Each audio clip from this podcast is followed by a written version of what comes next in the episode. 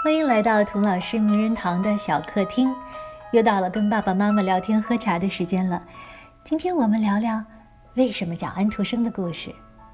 安徒生童话，这可能是世界上最大的 IP 了。可怜安徒生死得早啊，否则早就成为迪士尼的大股东，说不定啊都混成好莱坞首富了。而且人家守身如玉，绝对不闹 Me Too。哼。你不觉得它是个奇迹吗？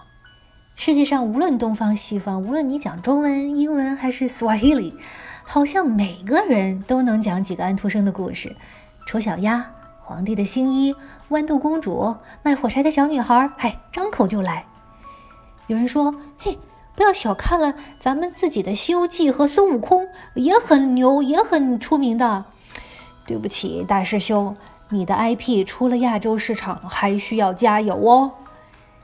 大家都知道安徒生的童话，但是很少人知道安徒生自己的故事。我告诉你，亏大了！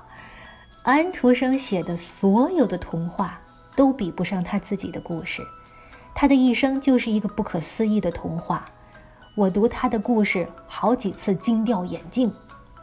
如果世界上真的有人，能够揪着自己的头发拔地飞升，那肯定就是安徒生了。他是史上最成功的自我推销员，没有之一。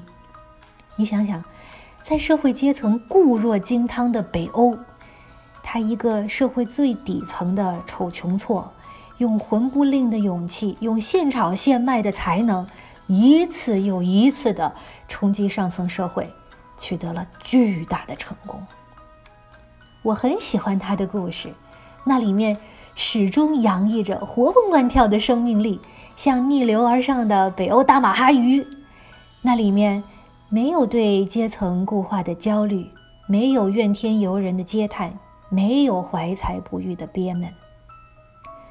在咱们这个时代，好像做父母的不焦虑，简直就不算是好父母了。但是焦虑最糟糕的结果之一就是短视。